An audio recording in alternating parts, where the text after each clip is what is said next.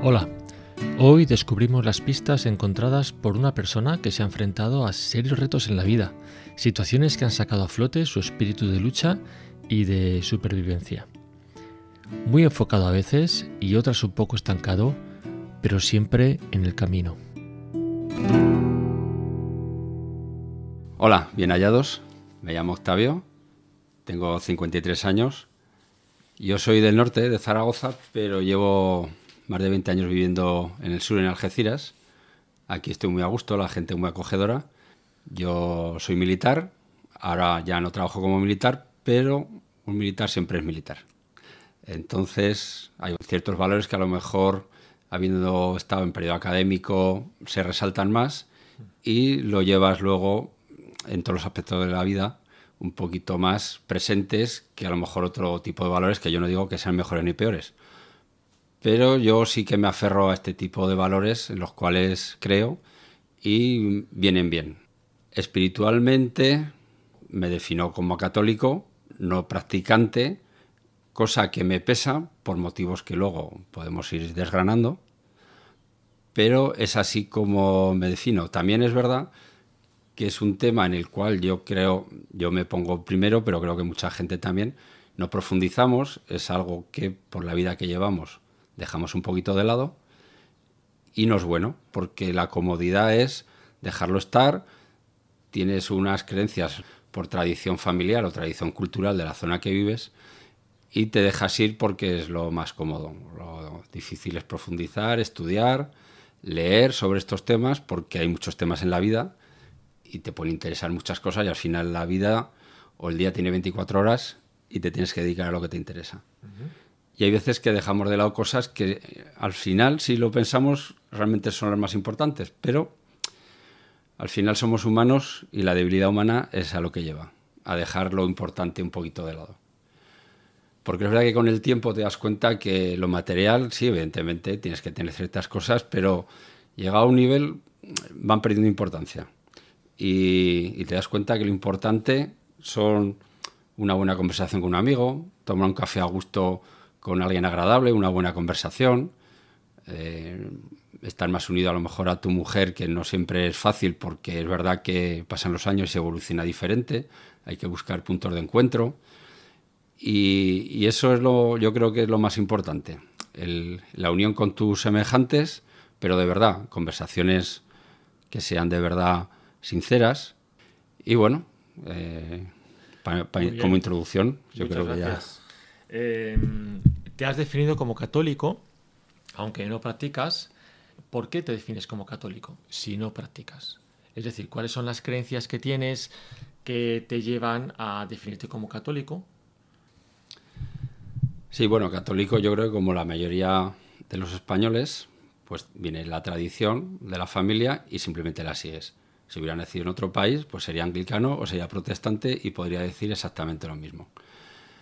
El no practicar, bueno, todos sabemos que hay corrientes que el practicar o no practicar, de hecho los protestantes decían que es una fe interior y que no hace falta iglesias ni hace falta hacer ningún acto público para ser creyente o practicante, porque tú practicas en tu fe con Dios o lo que crees por tu cuenta.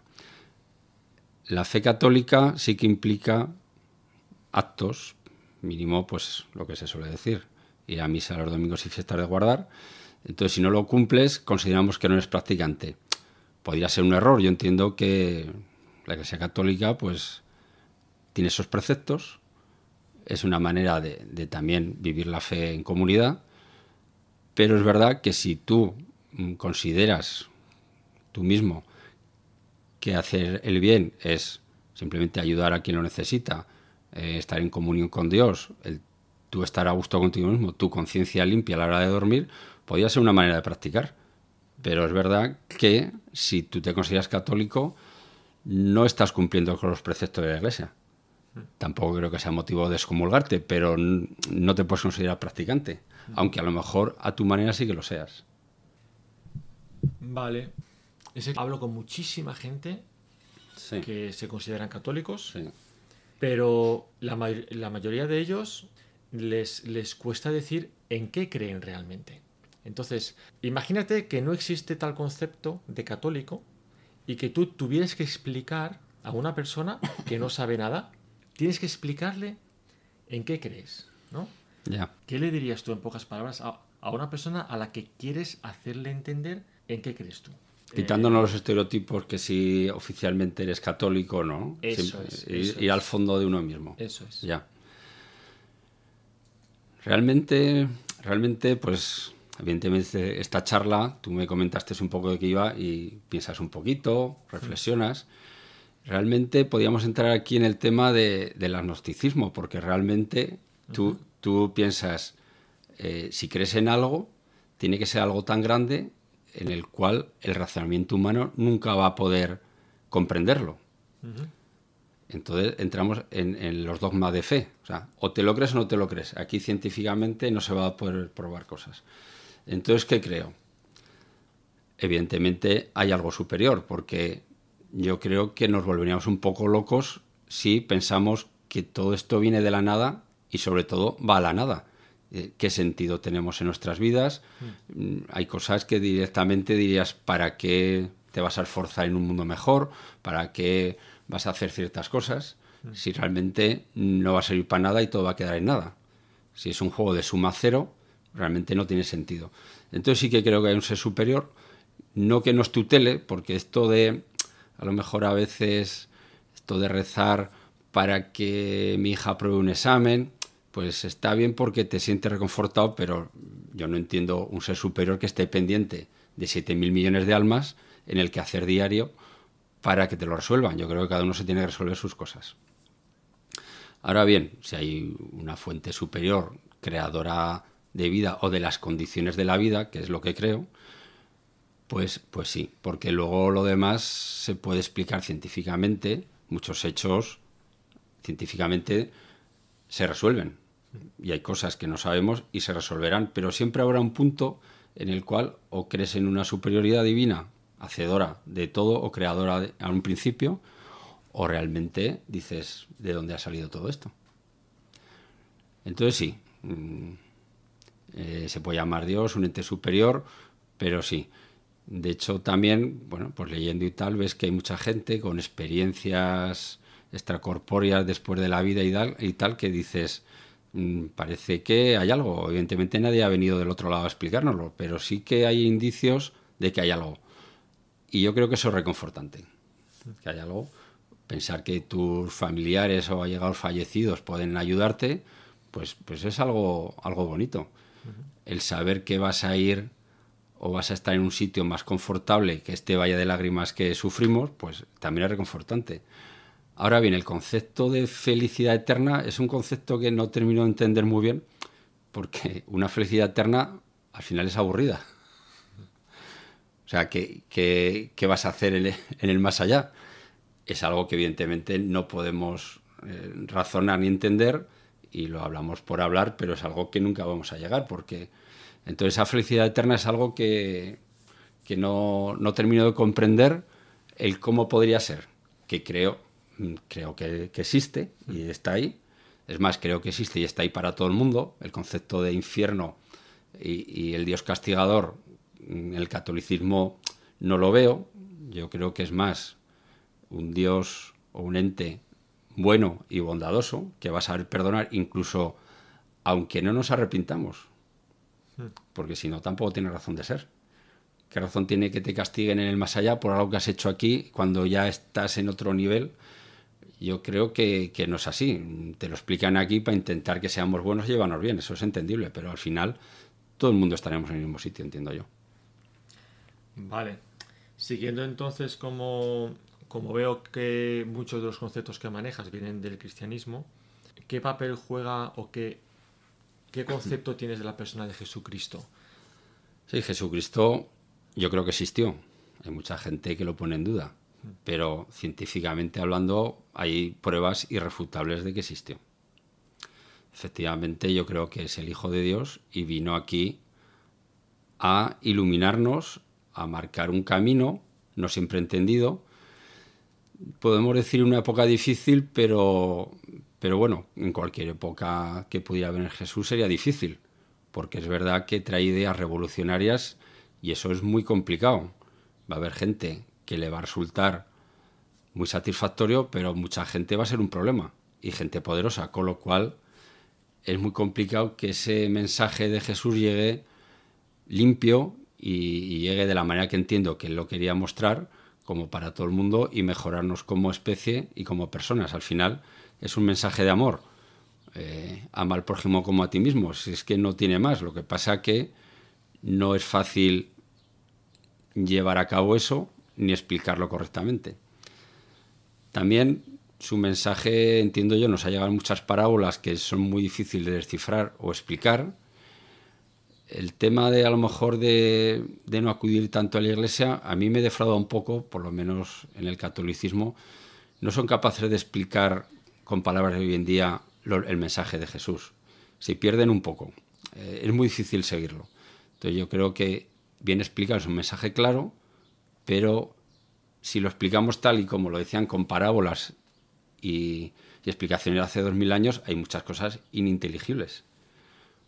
Un ejemplo claro, cuando el sacerdote X da la homilía y empieza a hablar de los hititas, los arameos y tal, yo me pierdo, me refiero. Son conceptos que efectivamente en esa época existían, el mundo no es como ahora, políticamente hablando, había otros países, otra, otras zonas, otras tribus, pero es que te pierdes. Es que hay, que actualizar, entiendo yo, el mensaje un poquito, hacerlo más actual. Normalmente decimos a nuestros chavales, hay que hablar un poco en el lenguaje de los chavales si quieres llegar a ellos. Evidentemente hay que hacer un esfuerzo. Y yo creo que en el catolicismo no se hace ese esfuerzo. Es verdad que hace 40 o 50 años las misas eran en latín. Mucha gente iba a misa y no entendía nada de lo que decían. Mm. Y es lo que había. ¿Vale? Pero es que hay que ir adaptándose. Es que expulsas a la gente del seno del catolicismo. Yo no sé otras religiones, pero mm, yo creo que son muy, muy críticas. No, no se entiende muy bien el mensaje. Entre que tienen un hablar muy, muy pesado y lo que dicen no lo llegamos a entender, a lo mejor no hacemos el esfuerzo nosotros por entenderlo, pero yo creo que ellos también tendrían que hacer un poco de esfuerzo. Yo creo que al salir de la iglesia de una misa católica, tú preguntas a la gente qué ha entendido o qué mensaje ha sacado de la homilía, que es lo importante, y prácticamente el 90% no se han enterado de nada. Entonces vas como por ir. Y, al final, hace años se iba por una obligación. Ahora esto se ha ido cayendo y al final, pues mucha gente no va. Entonces, como veo, has llevado el tema, eh, has llevado la pregunta al, al entendimiento del, del mensaje de, de, Jesús, ¿no? Al entendimiento de la Biblia. Efectivamente a, través de, los sacerdotes católicos que, realmente al final es el mensaje de Jesús. Eh, Eso es.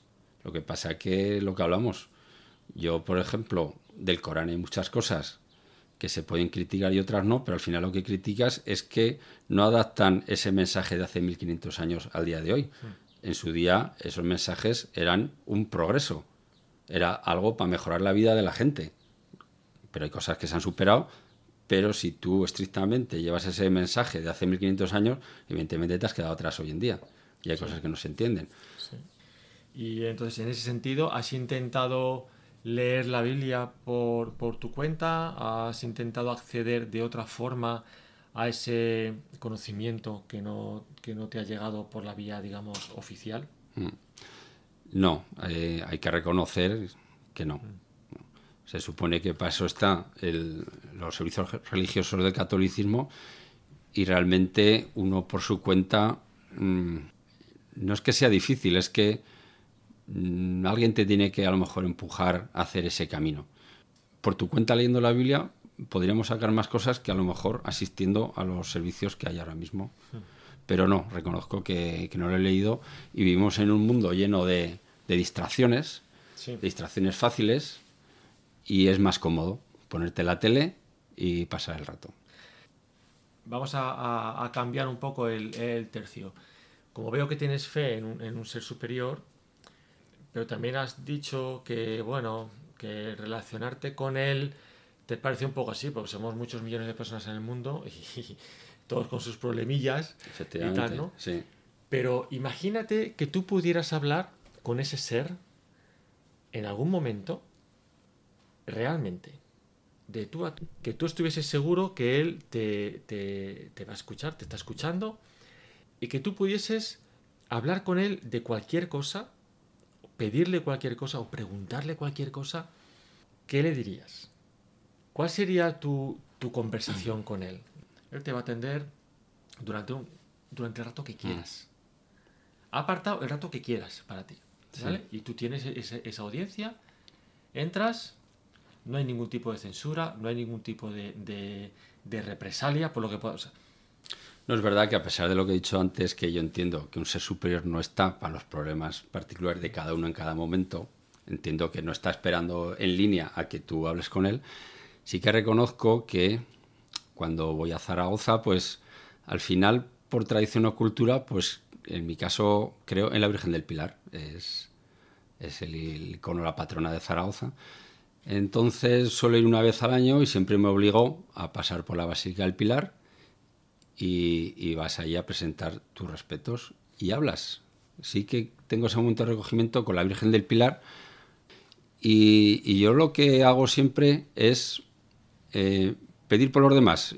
Intento no ser egoísta. Nunca hablo para mí porque considero que si tú te consideras buena persona, siempre vas a poner a los demás por delante pero a nivel sobre todo de entendimiento y de salud para los demás. Por supuesto, no, pedir algo material ni se me pasa por la cabeza. Son cosas que cada uno se tiene que buscar. Hombre, yo entiendo que si alguien lo está pasando muy mal, sí, pero dentro de un mínimo, es verdad que con el paso de los años te das cuenta que la salud es lo más importante. Siempre nos decían nuestras abuelas, ah, la salud qué importante. Y decíamos, bueno, eh, cuando tienes 20 años, cuando pasan los años, sí que es importante realmente. Y pedir sobre todo por los hijos y por familiares que ya no están entre nosotros, porque nos guíen. Eso sí que lo, lo tengo a, a, regla cuando voy a Zaragoza y tengo ese recogimiento. Entonces, si tuviera línea directa con Dios, pues al final yo creo que es un poco lo mismo. Un poco también en general el mundo que vaya mejor, siempre vemos desastres en los sitios, aunque también hay que tener en cuenta que esto ha pasado siempre, incluso magnificado. Pero ahora lo tenemos más presente gracias a los medios de comunicación y también nos fijamos siempre en lo negativo. Lo positivo no vende y no te lo sacan. Con lo cual me niego a pensar que el mundo es tan malo como nos lo, muestran. Pero siempre se puede mejorar, evidentemente. Y siempre hay que mejorar, es nuestra obligación como especie. Entonces sería el camino, ¿no? Eh, la forma de hablar con Dios en, seguir mejorando la vida de las personas a nivel global, no específicamente en un país, en una zona. Evidentemente a nivel egoísta pides por tus seres queridos, por mí nunca, pero por los seres queridos sí. mi padre falleció hace unos años en circunstancias un poco difíciles y bueno, pues te acuerdas de esas cosas. Hmm.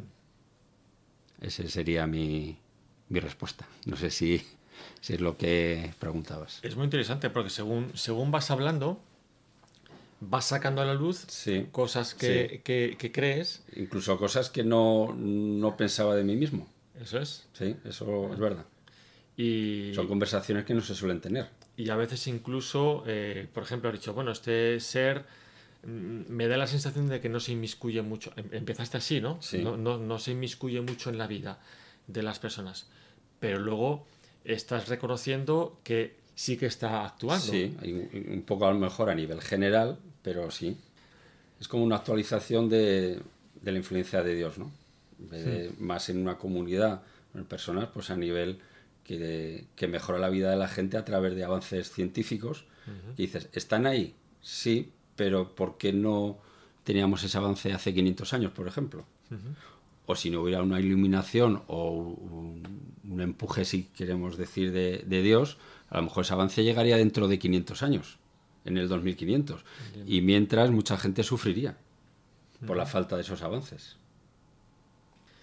Eh, antes de pasar a, hablar del futuro, eh, una última pregunta, porque como tienes esta tradición cristiana, católica, y antes has mencionado algo acerca del de, el perdón de Dios y demás. Eso me ha llamado la atención. ¿A dónde has llegado tú en cuanto a la naturaleza del, hombre, en cuanto a su bondad o su maldad? Y, qué soluciones o qué remedios tiene el hombre como ser humano. Es decir, si el ser humano fuese perfecto, Hmm. pues entonces no necesita nada. Mm. Ahora, la imperfección moral del ser humano, si es que la tiene, no sé cómo piensas tú, pero si es que la tiene, en primer lugar, pues si la tiene, ¿cuál sería la solución o cuál sería eh, la, la- la forma de vencer esa naturaleza errada, con errores, ¿no? Con- Sí, hombre, evidentemente no somos perfecta. seres imperfectos, sí, sí. Sí, es verdad que, que muchas veces no nos conocemos nosotros, ni nunca te llegas a conocer si no llegas a situaciones extremas. Efectivamente. Esto, gracias a, a mi trabajo a- como militar, sí que me he visto en situaciones muy extremas. Entonces es ahí cuando se demuestra lo mejor y lo peor de cada uno. Evidentemente nadie somos perfectos y a todos nos gusta pensar que somos buenos, que hacemos todo lo mejor y se miente mucho acerca de eso. Pero cuando estás en una situación extrema no se miente ni se dice la verdad, se ve. Y yo estoy contento, contento conmigo mismo en que en situaciones extremas me he visto más empujado a ayudar a los demás que a ayudarme a mí mismo y salir del paso. De eso estoy contento. No todo el mundo es así. Hay gente que, pues, mm, se lo pide el cuerpo y a lo mejor tiende a salvarse a sí mismo o arreglar el problema para sí mismo y los demás que carreen, como se suele decir. Y En general, también tengo que decir que la mayoría de la gente actúa de manera altruista, en situaciones de más gravedad o extremas, de cansancio, de frío, de pasar hambre, sed. Mucha gente prefiere dar de beber o de comer a otro y él el último, si hay bien y si no, para otro día. Pero realmente hay muchos aspectos en la vida. Luego hay aspectos morales o que todo el mundo escondemos. Todo el mundo tiene sus secretos, todo el mundo tiene sus cosas que esconder que luego no cuentan y se lo guarda para sí mismo. Entonces, ¿qué solución hay a eso? Pues a lo mejor recogimiento. Yo a veces he pensado que, que la gente que se retira a un monasterio a rezar, que se retira a estar consigo mismo, cosa que es muy loable, pero a nivel práctico es muy difícil. Prácticamente el 99% de la gente no lo puede hacer. Pero sí que es la manera de encontrarte tú contigo mismo y con Dios si crees en Dios. Y sí que hay mejorarías, pero estamos hablando de algo un poco utópico para la mayoría de la gente. El estar a solas contigo mismo. Por eso a mí me gusta mucho la naturaleza. Cuando tú vas a la naturaleza, andar por el campo, con alguien o tú solo, pero ahí te das cuenta de la grandeza del mundo y de lo poca cosa que somos con respecto a la naturaleza. Y te puedes dar cuenta de cómo eres, verte interiormente y a lo mejor mm, luego llegas a casa y dices, ¿para qué voy a discutir con mi mujer por una nimiedad? Si tienes una grandeza espectacular, vives en un mundo maravilloso, bueno, a lo mejor podría ser una manera de, de mejorar algo. Yo no creo que el ser humano vaya a ser perfecto nunca. Yo creo que solo se trata de mejorar lo que hablamos antes, amar a los demás como te amas a ti mismo, si tampoco hay mucho más. Pero no es fácil de llevar a cabo porque hay mucho egoísmo y la gente mira en general más por sí mismo. Mm, Al final somos imperfectos físicamente y moralmente y siempre va a ser así. En cuanto al futuro, lo que te decía, ¿no? La- la pregunta es, eh, ¿qué te gustaría obtener, mejorar o clarificar en cuanto al tema espiritual Sí. De cara al futuro? Es decir, ¿tú tienes esperanza de encontrar respuesta para alguna pregunta que tengas? ¿Crees que vas a alcanzar más claridad de pensamiento y de qué forma? No sé. ¿Cómo encaras tu futuro espiritual inmediato? ¿Sigues buscando? ¿En qué lugares buscas? ¿Dónde esperas encontrar respuestas? Si es que esperas A nivel a espiritual. nivel espiritual. En mi caso y a corto o medio plazo. Sí. Sí. Sí, efectivamente. Tú ahora, eh, como estamos hablando, ¿no? Estamos en un viaje. Tú has llegado hasta este punto en tu viaje. Veo que tu tradición, eh, supongo que tus padres eh, son católicos también Sí. y te han educado en el catolicismo. Tú has ido haciendo un viaje. Toda esa instrucción moral es evidente que ha dejado una huella en tu vida, por lo que estás contando, de, de lo- de los momentos difíciles, cómo sale lo que hay dentro. Y lo que hay Sí. dentro es lo que has ido mamando desde pequeño. Sí, sí, al final es un trabajo de día a día, sí. Veo que has encontrado también eh, un lugar donde reposar entre la falta de respuesta por parte de la iglesia institucional. Entonces tú has ido encontrando tu, sitio, tu apoyo, donde no encuentras una respuesta, miras hacia arriba por esa esas conversaciones con la Virgen que has dicho mm, y demás, y, miras hacia arriba también en cuanto a la acción general del hombre, en cuanto a los avances científicos mm. y, mm. el desarrollo social y ese tipo de cosas. También miras hacia la meditación como una forma de encontrarse a uno mismo y, digamos, encontrar ese punto de humildad que necesitamos, ¿no? De, porque cuando nos crecemos es cuando sale casi lo, peor de nosotros, ¿no? Efectivamente. Entonces, estás en ese viaje, ¿hacia dónde miras en el futuro? ¿Qué es lo que te gustaría, las respuestas que te gustaría encontrar que no has encontrado? ¿O cuáles son las los, lugares donde tú piensas que podrías seguir avanzando en, este conocimiento. Ya. Esta pregunta yo creo que es la más difícil. Es la más difícil porque no te plantea estas cosas. Yo creo que estoy estancado. Me refiero, no confío nada en la Iglesia Católica, en tanto que asista más a los servicios religiosos o menos. Es que veo eso, no, no le veo eso futuro, no le veo que vaya a darme respuestas. Tampoco es que tenga que dar una respuesta clara, pero una guía que te vaya vayas creciendo espiritualmente, esa puerta yo creo que está cerrada. Si hablamos un viaje interior o buscar respuestas por mí mismo, también lo veo muy muy cerrado, muy parado porque es muy difícil. No estamos preparados o no tenemos una tradición de que por ti mismo te guíes.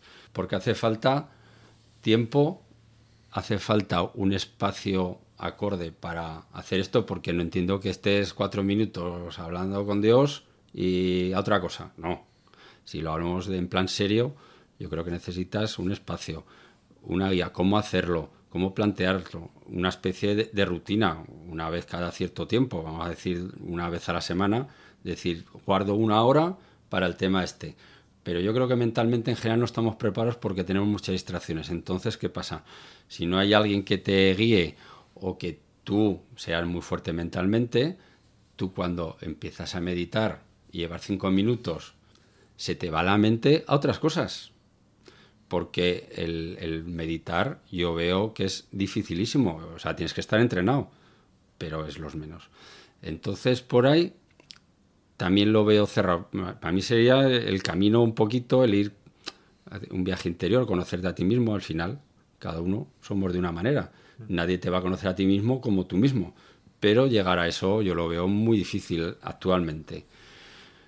Yo lo veo más una conexión con la naturaleza y con la ciencia, pero a nivel de mejorar, pero no es algo que digamos podría ser como utópico o maravilloso, simplemente avanzar algo, pero tampoco confío yo en, grandes cosas. Estamos en un mundo científico, tecnológico, cada vez menos espiritual y cada vez somos más de la satisfacción inmediata que nos proporciona, nos proporciona la tecnología y los medios de ocio, de comunicación, y, estamos en eso.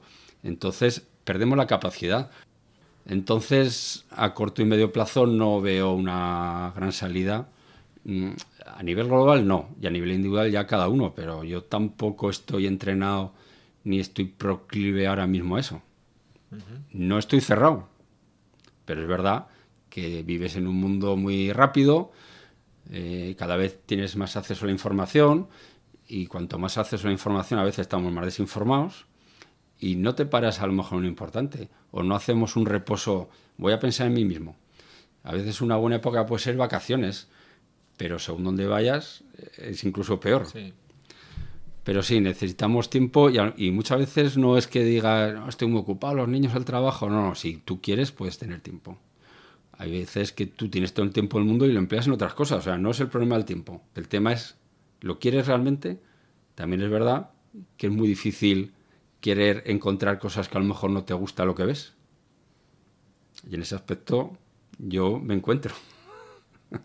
si soy honesto, a lo mejor hay cosas que no me gusta saber de mí mismo. Estás siendo tremendamente honesto. Estás. Espero que esto no lo publiques en ningún lado. estás dando voz a, al corazón. ¿eh? Y es que muchas veces, al final, creo que la fe tiene mucho que ver con la voluntad. A veces no mm. creemos lo que no queremos creer. Efectivamente. y creemos lo que nos queremos creer. Sí, sí, sí. Ojo, y se ve respaldado con tus semejantes, que en general estamos todos en esa misma burbuja y tú te retroalimentas con alguien que te cuenta las mismas mentiras que tú quieres escuchar y tú se las cuentas y dices, qué buenos somos y, y qué, a gusto estamos de habernos conocido, pero estamos mintiendo. Al final este es un tema que requiere de mucha honestidad, de mucha, mucha valentía. Sí, sí, sí. Pero sí. Eh, lo que estoy diciendo es un poco también el, la intención de este, de este podcast, ¿no? El, mm. decir, no es que eh, me encuentro en esta, en esta situación, en esta posición espiritual, en esta posición de, mm. de, creencias y de fe y de esperanzas, y es lo que soy y es como soy. Mm. Sí, sí, sí. Entonces, bueno, pues eh, muchas gracias, Octavio. Yo creo que has, has, hablado con el corazón y has hablado honestamente y has, has, contado muchas, muchas cosas. Yo sé que más cosas de ti que, que habrían sido interesantes, por ejemplo, cuando mm, fuiste herido con una bomba y cosas así.